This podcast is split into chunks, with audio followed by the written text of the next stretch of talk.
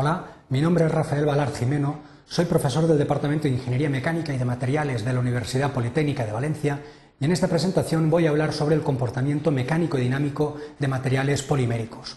A lo largo de esta presentación vamos a ver una breve introducción sobre la importancia que tiene el comportamiento mecánico y dinámico, Seguidamente veremos la respuesta dinámica en materiales elásticos y viscoelásticos. A continuación describiremos las características dinámicas más importantes de los materiales. Seguidamente evaluaremos la influencia de la frecuencia dinámica en las características y por último pues, realizaremos una serie de consideraciones finales en base a la presentación eh, descrita. Bien, en primer lugar es importante destacar que los materiales poliméricos presentan una naturaleza dual. Por un lado, se comportan como sólidos elásticos, de tal manera que ofrecen una respuesta inmediática inmediata que no depende de la variable tiempo, se comportan como, resortes, muelles, y su comportamiento se rige por la ley de Hooke, y por otro lado, eh, se comportan también como eh, líquidos viscosos, que ofrecen una respuesta progresiva y que depende de la variable tiempo. Eh, se comportan en este sentido, con el elemento físico vendría determinado por un émbolo o un pistón. Bien, la respuesta que ofrece un material plástico como consecuencia de esta naturaleza viscoelástica, presenta un cierto retardo en relación al estado tensional aplicado, ya que la respuesta no es inmediata. En este sentido, es importante conocer las características mecánicas dinámicas de un material polimérico cuando está sometido a estados tensionales dinámicos. ¿Cuáles son estas características dinámicas? Pues fundamentalmente el módulo complejo, designado como e asterisco o G asterisco, por si es módulo eh, atracción o módulo de cortadura o cizalla, módulo de almacenamiento, que viene designado como E sub 1 o E', o en caso que sea módulo de cizalla, G sub 1 o G', el módulo de pérdidas, designado como E2 o G2, o también puede designarse como E segunda eh, o G segunda y por último también el ángulo de desfase delta o habitualmente se expresa como la tangente del ángulo delta, tangente de delta. Bien, vamos a ver en primer lugar cómo, eh, cuál es la respuesta que ofrecen materiales completamente elásticos frente a la aplicación de estados tensionales dinámicos. Vamos a evaluar mm, en un diagrama de, deformaciones tiempos eh, la respuesta frente a un estado tensional de tipo dinámico.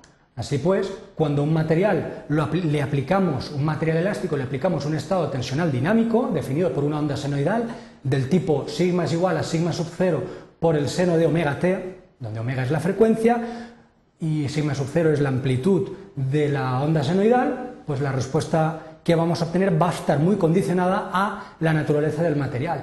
En este caso, teniendo en cuenta que se trata de un material completamente elástico, el modelo físico que utilizamos es un resorte. Eh, la expresión que rige el comportamiento de un resorte es la ley de Hooke, que establece la proporcionalidad entre tensiones y deformaciones a través del módulo elástico constante elástica del material. Con lo cual, las deformaciones van a seguir una, ley también de tipo senoidal, de tal manera que mm, no habrá ningún tipo de desfase entre tensiones y deformaciones producidas. La deformación será igual a epsilon sub 0, es decir, la deformación inicial o amplitud de la onda senoidal, por el seno de omega t, donde omega es la frecuencia. Con lo cual, tensión y deformación se dice que están en fase, no hay ningún, ningún desfase. La respuesta frente a estímulos de tipo dinámico es también una respuesta dinámica pero que no se encuentra desfasada. Por contra, cuando tenemos un material de naturaleza viscoelástica, la respuesta es ligeramente distinta. En este caso también vamos a evaluar cómo responde el material, es decir, cuáles van a ser las deformaciones en función del tiempo ante la aplicación de un estado tensional de tipo dinámico senoidal. Así pues, cuando aplicamos una onda senoidal de tipo dinámico, sigma es igual a sigma sub 0 por seno de omega t, sigma sub 0 amplitud de la onda senoidal, omega frecuencia, en este caso, al tratarse de un material viscoelástico, el modelo físico ya no está formado únicamente por un eh, resorte, sino que está formado por la combinación de diversas maneras de distintos elementos elásticos y distintos elementos viscosos. El elemento elástico viene regido por un resorte, un muelle, y el elemento viscoso, comportamiento viscoso, viene regido por un, eh, por un émbolo o un pistón. Y las expresiones eh, son las que, se, las que se aprecian en la transparencia. La que rige el comportamiento de un muelle es la ley de Hooke general, tensión es igual a constante elástica por deformación, no depende del tiempo, pero para un pistón, para un émbolo, el comportamiento viene regido por la ley de Newton, que establece la proporcionalidad, entre tensiones y velocidad de variación de las deformaciones, con lo cual sí que depende de la variable tiempo.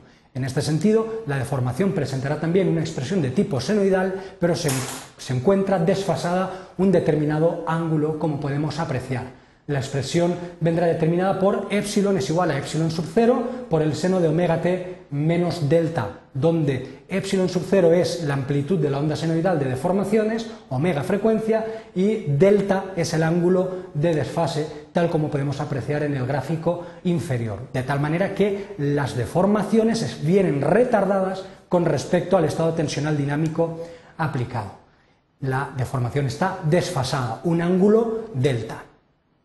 ¿Por qué es importante? Bueno, pues si ahora llevamos a cabo el análisis de materiales elásticos, la onda de color azul representa la tensión y la onda de color rojo representa la deformación, apreciamos claramente que presentan la misma fase, de tal manera que la expresión senoidal de eh, la expresión dinámica de deformaciones y de tensiones es la que apreciamos en el gráfico. Sigma es igual a sigma sub 0 por seno de omega t y epsilon es igual a epsilon sub 0 por seno de omega t. No hay ningún tipo de desfase. En consecuencia, si el módulo lo expresamos como el cociente entre la tensión y la deformación, vamos a obtener un valor eh, constante que no varía eh, con el esfuerzo dinámico y que, por lo tanto, vamos a tener el mismo comportamiento en el material cuando trabaja en condiciones estáticas, cuasi estáticas o dinámicas exactamente igual, porque la respuesta elástica es inmediata y no depende del tiempo. Sin embargo, cuando evaluamos el comportamiento de materiales viscoelásticos, eh, vemos que las ondas, eh, las, las ondas correspondientes a tensión de color azul y a deformación de color rojo aparecen desfasadas un determinado ángulo denominado ángulo de desfase delta. Así pues, las relaciones tensión-deformación establecen que tensión es igual a sigma sub 0 por seno de omega t y la deformación es igual a epsilon sub 0 por seno de omega t menos delta, ¿eh? apareciendo la deformación con retraso, con retardo respecto a la tensión. Estas expresiones también se pueden mostrar eh, colocando la tensión en adelanto con respecto a la deformación, quedando que tensión es igual a sigma sub 0 por seno de omega t más delta y deformación es igual a, sigma, a epsilon sub 0 por seno de omega t. Son expresiones equivalentes. Bien, pues teniendo en cuenta que el módulo es el cociente de entre la tensión y la deformación, tendríamos una expresión como la que aparece en el gráfico. No obstante, si tenemos en cuenta que la tensión eh, viene afectada por el seno de omega t más delta, si desglosamos esta, expresión en el, en el seno de la suma de ángulos, nos queda una expresión Em, tal que esta, donde podemos establecer que efectivamente la tensión gráficamente presenta un ángulo de desfase con respecto a la deformación, marcada con color eh, rojo, y podemos establecer que hay una componente de tensión que se encuentra en fase con la deformación, designada como sigma prima, y una, y una componente sigma segunda que está desfasada a 90 grados con respecto a la deformación. Estas componentes son las que van a dar lugar a que el módulo de un material compuesto sea un valor complejo, un número complejo. Es decir, E asterisco es igual a E' más E segunda I. Es un, número complejo, donde el módulo del número complejo E asterisco es el módulo complejo del material y se puede descomponer en una componente en fase con la eh, deformación, que sería epsilon, perdón, E' como el cociente sigma sub 0 coseno de delta partido epsilon sub 0, y una componente desfasada a 90 grados es segunda como el cociente entre sigma sub 0 seno de delta partido epsilon sub 0. El ángulo de desfase entre los dos componentes, gráficamente podemos apreciar que es la tangente del ángulo delta, o precisamente el cociente entre E segunda y E prima, si trabajamos con módulos de atracción, o G segunda y G prima si trabajamos con módulos de cizalla o cortadura. ¿Qué implica el comportamiento mecánico dinámico en los materiales? Pues implica que vamos a tener distintos, distintos comportamientos o distintas respuestas según los ángulos de desfase. Así pues, podemos encontrar el comportamiento de un sólido elástico y de un líquido viscoso. El sólido elástico se caracteriza porque el módulo complejo y el módulo eh, en fase con la deformación tienen el mismo valor. En este sentido, el módulo eh, de almacenamiento o E' va a ser igual al módulo de pérdidas y el módulo, eh, perdón, va a ser el módulo complejo y el módulo de pérdidas E segunda va a ser igual a cero. Ángulo de desfase igual a cero. Este es el comportamiento de sólidos puramente elásticos. Los líquidos puramente viscosos van a tener un módulo de pérdidas E segunda igual al módulo complejo, el módulo de almacenamiento E' es completamente nulo y en este caso el desfase es igual a 90 grados. Bien, este es el comportamiento de sólidos puramente elásticos y líquidos puramente viscosos. En el caso de materiales plásticos vamos a tener comportamientos intermedios, es decir, comportamientos viscoelásticos. Así pues, podemos encontrarnos eh, en, la esquina superior derecha el comportamiento de un sólido viscoelástico que se caracteriza porque el módulo de almacenamiento E', el módulo de pérdidas E segunda son distintos de cero. En este caso el módulo de pérdidas es muy superior al módulo de almacenamiento E'. Esto implica que el ángulo de desfase es muy elevado y en consecuencia el material está más cerca de un comportamiento viscoso. Luego presenta una naturaleza viscosa. Por su parte, el, sólido viscoelástico que se encuentra en la esquina eh, derecha e inferior, tanto el módulo de almacenamiento E' como el módulo de pérdidas E segunda son distintos de cero, pero en este caso el módulo de almacenamiento es superior al módulo de pérdidas. Es decir, el comportamiento de este material se encuentra más cercano al comportamiento puramente elástico. El ángulo de desfase es más bajo y en consecuencia el comportamiento elástico de ese material, aunque sea viscoelástico, es más, más importante. Bien, por último, solamente nos falta definir cuál es la influencia que ejerce la frecuencia en la respuesta de un material. Para ello vamos a reflejar en un gráfico cómo varían las distintas características mecánicas descritas, módulo de almacenamiento E', módulo de pérdidas E segunda y eh, tangente de delta o tangente del ángulo de desfase en función de la frecuencia.